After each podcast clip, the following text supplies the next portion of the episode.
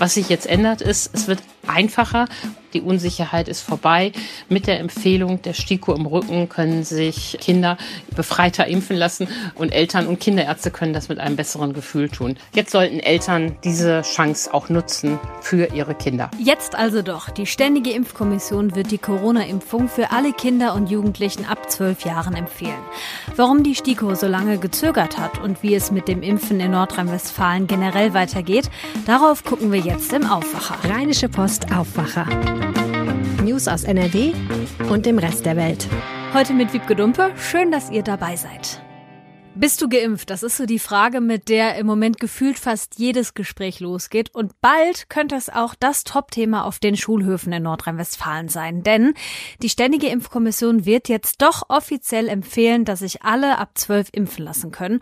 Und zwar mit den mRNA-Impfstoffen von BioNTech oder Moderna.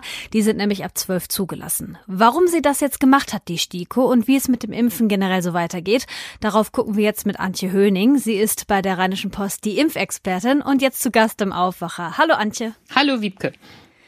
Bisher galt die Impfempfehlung ja nur für Kinder mit Vorerkrankungen. Wie kommt es jetzt dazu, dass die STIKO die Empfehlung doch geändert hat? Der Impfstoff ist für Kinder ab zwölf Jahren ja schon in der EU seit einigen Wochen zugelassen. Und die STIKO hatte zunächst Bedenken, eine generelle Impfempfehlung auszusprechen. Sie hat darauf verwiesen, dass sie nicht genug Daten und Studien hätte, um Risiken und Nutzen einer Impfung abwägen zu können. Sie hat gesagt, Kinder haben bisher für das Infektionsgeschehen nicht eine solche Rolle gespielt, sodass man das überhaupt ähm, erörtern musste. Nun sagt sie, hätte sie andere Daten. Sie verweist da insbesondere auf die Erfahrung in den USA, wo ja schon Millionen Kinder geimpft worden sind, ohne dass es da zu auffälligen Problemen gekommen ist und sagt jetzt also nach wochenlanger Prüfung der Daten empfehle auch sie die Impfung für alle Kinder ab zwölf Jahren. Der Nutzen einer Impfung sei so groß und die möglichen Nebenwirkungen so gering, dass diese Nutzen-Risiko-Abwägung da jetzt für sie auch klar ist. In der Debatte war ja dann noch immer diese, ähm, ich sag mal, Kosten-Nutzen-Rechnung, vor allem mit Blick auf äh, mögliche schwere Nebenwirkungen, weil man ja gesagt hat, Kinder werden nicht so schwer getroffen, zum Beispiel so eine Herzmuskelentzündung, ein Risiko, äh, das man gesunden Kindern eigentlich gar nicht ähm, zumuten wollte. Was sagst du dazu? Geht die Rechnung mit Delta und generell überhaupt noch auf? Ja, die Delta-Variante ist ja viel ansteckender als die Alpha-Variante, die ja schon viel ansteckender war als die Urform des Virus, die uns da einst erreicht hat. Und damit ist die Verbreitung viel größer. In den letzten äh, Wochen gab es ja viele Debatten über die Probleme der Herzmuskelentzündung. Tatsächlich ist es ja in seltenen Fällen zu Nebenwirkungen bekommen, vor allen Dingen bei jungen Männern, dass es dort Herzmuskelentzündungen gab. Aber wie gesagt, kleine äh, Fallzahl. Und hierzu sagt die STIKO zwei Sachen. Zum einen sagt sie, ähm, wenn diese Fälle aufgetreten sind, mussten die Betroffenen zwar ins Krankenhaus, aber da konnte das gut behandelt werden. Und dann kam der interessante Satz, auch bei Covid-Erkrankungen selbst kann es zu solchen Herzkrankheiten kommen. Das heißt, sie sagt zwar, äh, diese hm, Herzmuskelentzündungen stehen im Zusammenhang mit äh, der Impfung, aber äh, die können eben auch durch die Krankheit selbst kommen. Damit ist klar, dass diese wenigen Fälle von Herzmuskelentzündungen, die es da gegeben hat, kein Gegenargument gegen eine Impfung sind. Okay, das heißt, im Allgemeinen überwiegt dann der Nutzen gerade auch mit Blick auf Schulen zum Beispiel und den Schulstart, oder? Ja, absolut. Und da muss man ja die STIKO kritisieren durch das äh, lange Zuwarten, das Hin- und Herwälzen der Zahlen haben wir sehr viel Zeit verloren. Jetzt kommt diese, dieser Startschuss zum allgemeinen Kinderimpfen und das Schuljahr in NRW fängt bereits äh, wieder an. Am Mittwoch geht es ja los. Das ist natürlich total unglücklich. Da hätte man ja schön die Sommerferien nutzen können, um bereits viele Kinder in Nordrhein-Westfalen auch zu impfen. Kinder konnten sich ja auch vorher schon in manchen Impfzentren, zum Beispiel in Köln, impfen lassen. Was ändert die STIKO-Empfehlung jetzt konkret? Die Politik hatte da einen schweren Stand. Sie wollte unbedingt das Kinderimpfen erleichtern, konnte ja aber nicht offensiv sagen, wir setzen uns über die STIKO hinweg. Was sich jetzt ändert, ist, es wird einfacher Eltern, Kinderärzte und Kinder können jetzt mit einem besseren Gefühl geimpft werden. Die Unsicherheit ist vorbei. Mit der Empfehlung der STIKO im Rücken können sich Kinder befreiter impfen lassen und Eltern und Kinderärzte können das mit einem besseren Gefühl tun.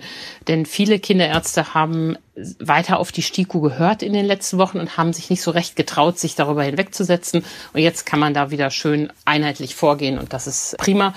Jetzt sollten Eltern diese Chance auch nutzen für ihre Kinder. Wir haben ja gerade schon mal kurz äh, darüber gesprochen, dass es dann gut wird für die Schulen und äh, das Infektionsrisiko da ein bisschen gesenkt wird. Aber, und ich denke, das müssen wir auch mal ganz klar festhalten, kein Kind muss geimpft werden, um am gesellschaftlichen Leben teilzunehmen oder zur Schule zu können, richtig? Richtig. Das hat die STIKO ganz klar gefordert. Niemand darf auf die Idee kommen, den Schulbesuch, den Besuch im Fußballverein oder in der Musikschule an eine Impfung zu koppeln. Das ist auch richtig. Kanzlerinnen und Ministerpräsidenten haben ja immer gesagt, es wird keine Impfpflicht geben. Und die Bundesregierung hat im Lichte der STIKO-Entscheidung das auch nochmal betont. Der Regierungssprecher und auch die Bundesfamilienministerin.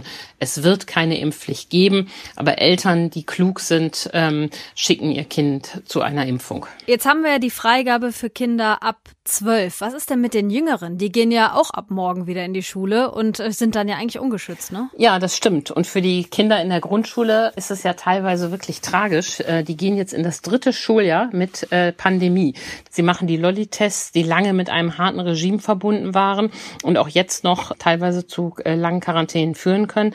Die Kinder sind sowohl bedroht durch das Virus als auch äh, wären durch ein weiteres Homeschooling nochmal dramatisch getroffen, was wir unbedingt vermeiden müssen.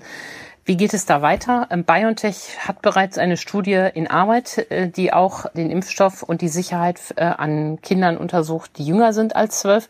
Ugo Sahin, der Gründer und Chef hat in einem früheren Spiegel-Interview mal gesagt, dass man im Herbst mit Ergebnissen rechnet. Und auf die sind wir gespannt, wie die äh, aussehen.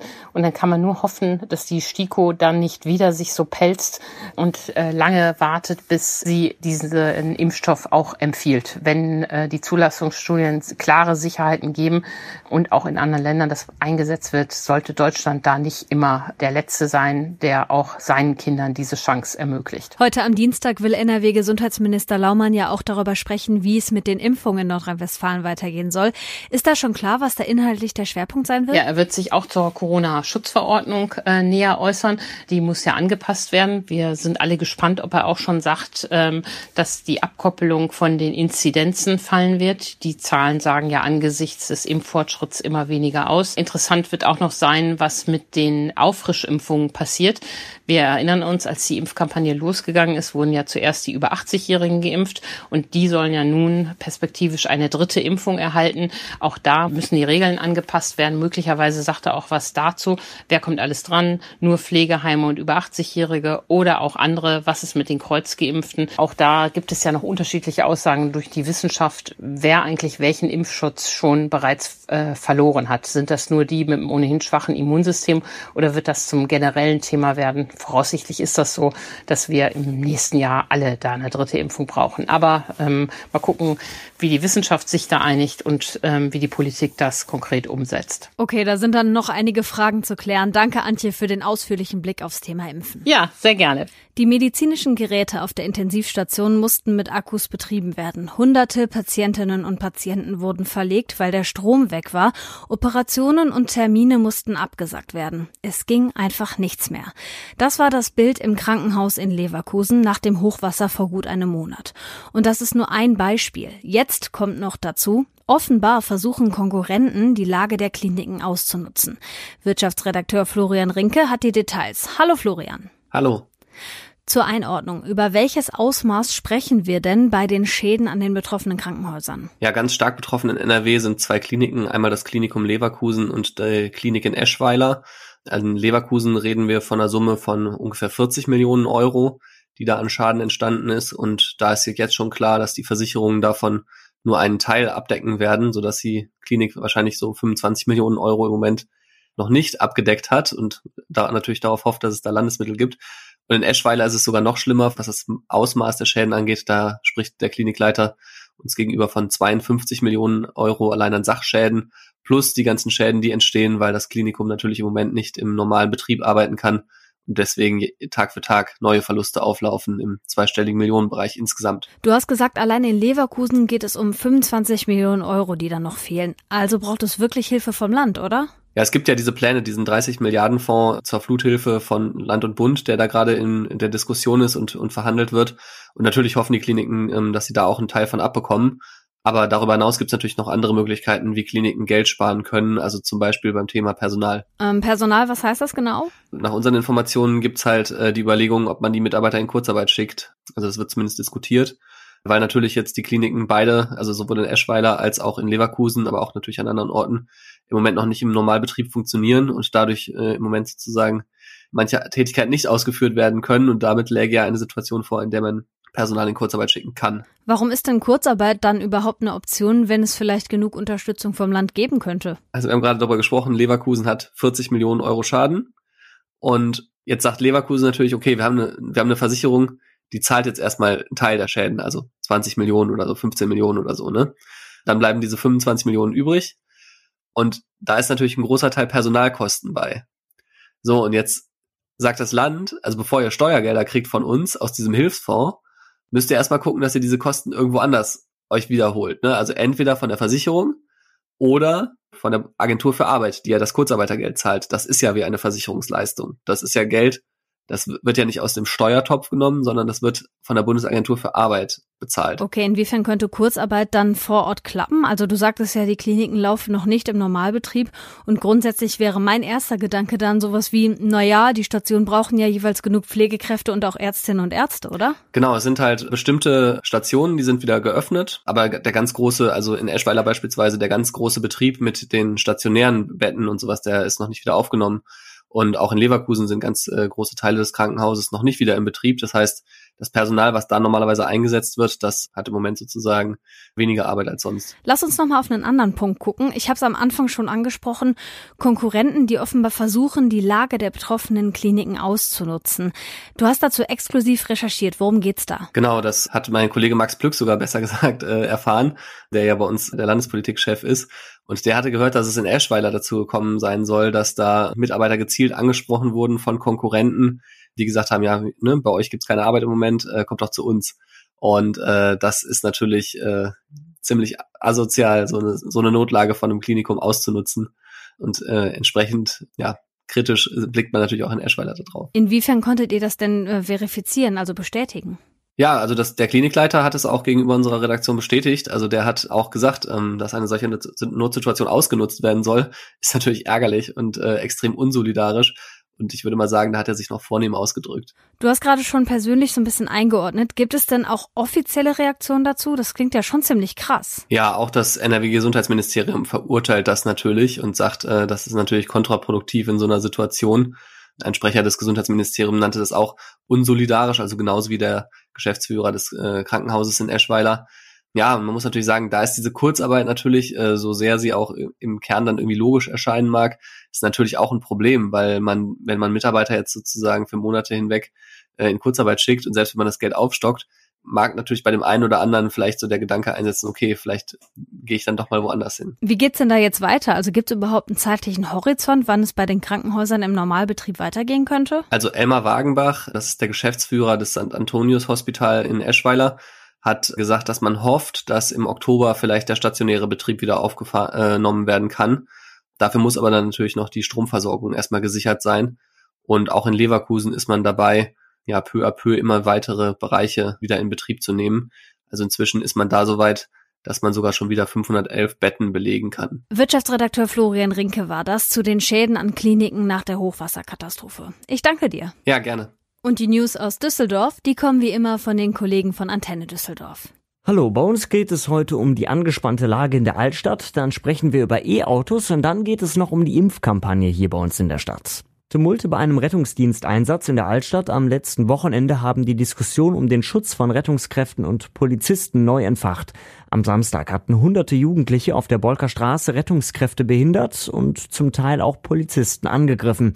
Der Vertreter eines Feuerwehrverbands sprach von einer neuen Dimension. Marc Pesch hat Einzelheiten. Polizeisprecher Hendrik Welp sagte uns, das Phänomen sei in der Altstadt nicht neu. Immer wieder würden sich große Gruppen junger Leute solidarisieren, um Rettungsdienst- oder Polizeieinsätze zu behindern. Stefan Meuter ist Vorstand eines Feuerwehrverbands in NRW. Er sagte uns, es müsse mehr Präventionsarbeit in den Schulen betrieben werden. Er fordert einen sogenannten Kümmerer für die Feuerwehren in NRW. Vorbild soll hier die Feuerwehr in Berlin sein. Hier gäbe es bereits eine Anti-Gewalt-Beauftragte, so Meuter auf Anfrage. Frage. In Düsseldorf sind immer mehr E-Autos unterwegs. Im Juli machten reine Elektro- und Hybridautos rund ein Viertel aller Neuzulassungen aus. Thomas Müther vom ADAC sagte uns, wer sich ein E-Auto zulegen will, der muss nicht zwangsläufig mit hohen Kosten rechnen. Nach wie vor gibt es für den Kauf von Elektroautos äh, hohe Förderprämien von bis zu 9000 Euro und durchaus auch äh, attraktive Leasingangebote, die man sich einmal anschauen kann. Am Gebrauchtwagenmarkt selber, da gibt's noch nicht so viele Angebote, aber auch das wird sich sicher in den kommenden Jahren mit steigenden Zulassungszahlen ändern. Die steigenden Zulassungszahlen bringen auch mit sich, dass es in Düsseldorf immer mehr Stromtankstellen gibt. Mittlerweile sind es mehr als 200, die allein die Stadtwerke betreiben. Insgesamt sind es 1000 Ladepunkte von öffentlichen bis privaten Stationen. Die Stadt will die Corona-Impfungen weiter vorantreiben, deswegen schickt sie wieder das Impfmobil in die Stadtteile. Wo wir uns direkt vor der Haustür impfen lassen können, weiß Antenne Düsseldorf-Reporter Dennis Grollmann. Bis heute steht das Impfmobil noch am Stadtteilzentrum Hassels. Ab morgen macht es Station an einigen Schulen, wie dem Walter-Eucken Berufskolleg in Bilk und dem Albrecht-Dürer Berufskolleg in Benrath. Hier können sich Schülerinnen und Schüler, Eltern und Mitarbeiterinnen und Mitarbeiter der Schule impfen lassen. Am Freitag ab 17.30 Uhr steht es dann auf dem Burgplatz. Nach wie vor stehen uns auch die bekannten Impfstellen zur Verfügung, also die am Hauptbahnhof, am Flughafen, im U-Bahnhof Heinrich-Heine-Allee und natürlich im Impfzentrum. Und soweit der Überblick aus Düsseldorf. Mehr Nachrichten gibt es auch immer um halb bei uns im Radio und rund um die Uhr auf unserer Homepage auf antennedüsseldorf.de. Und jetzt gebe ich euch noch ein paar Meldungen mit, die heute interessant werden könnten. NRW-Gesundheitsminister Laumann informiert heute in Düsseldorf über die aktuelle Corona-Lage in Nordrhein-Westfalen. Dabei spricht er unter anderem über die Situation in den Kliniken, die Pläne für die neue Corona-Schutzverordnung und es gibt einen Ausblick auf das weitere Vorgehen beim Impfen. In Essen beginnt heute der Prozess gegen einen Arzt, der einen Corona-Patienten getötet haben soll. Der Angeklagte ist ein ehemaliger Arzt am Uniklinikum Essen. Er soll im November vergangenen Jahres einem Mann, der an Covid-19 erkrankt war, ein tödliches Mittel gespritzt haben. Davor hatte er der Ehefrau des Patienten gesagt, dass eine Therapie aussichtslos sei. Der Arzt muss sich jetzt wegen Totschlags verantworten. Auch in Berlin ist Nordrhein-Westfalen heute Thema. Es geht um Corona und den Schulstart. In NRW beginnt morgen das neue Schuljahr. Geplant ist, dass alle Schülerinnen und Schüler wieder zum Unterricht gehen. Sie müssen sich aber weiterhin regelmäßig auf das Coronavirus testen. Hier kommt noch das Wetter. Man könnte fast meinen, der Herbst ist da, oder? Grau gehen wir durch diesen Dienstag. In Ostwestfalen wird es am Mittag windig. Es sind auch starke Böen dabei. Ab dem Nachmittag kann es in ganz NRW auch regnen. Die Temperaturen erreichen 20 Grad in der Spitze, in der Eifel nur 15 Grad. Morgen dann ein Ticken wärmer, aber immer noch bewölkt. Zwischendurch klart der Himmel auf, aber es kommt auch immer wieder ein Schauer runter. Bis 22 Grad sind drin, in höheren Lagen 17. Das war der Aufwacher am Dienstag. Schön, dass ihr dabei gewesen seid. Und wenn ihr keinen Aufwacher mehr verpassen wollt, dann lasst uns doch ein Abo im Podcatcher eures Vertrauens da. Ich bin Wiebke Dumpe und ich sage Tschüss. Bis bald. Mehr Nachrichten aus NRW gibt's jederzeit auf RP Online. rp-online.de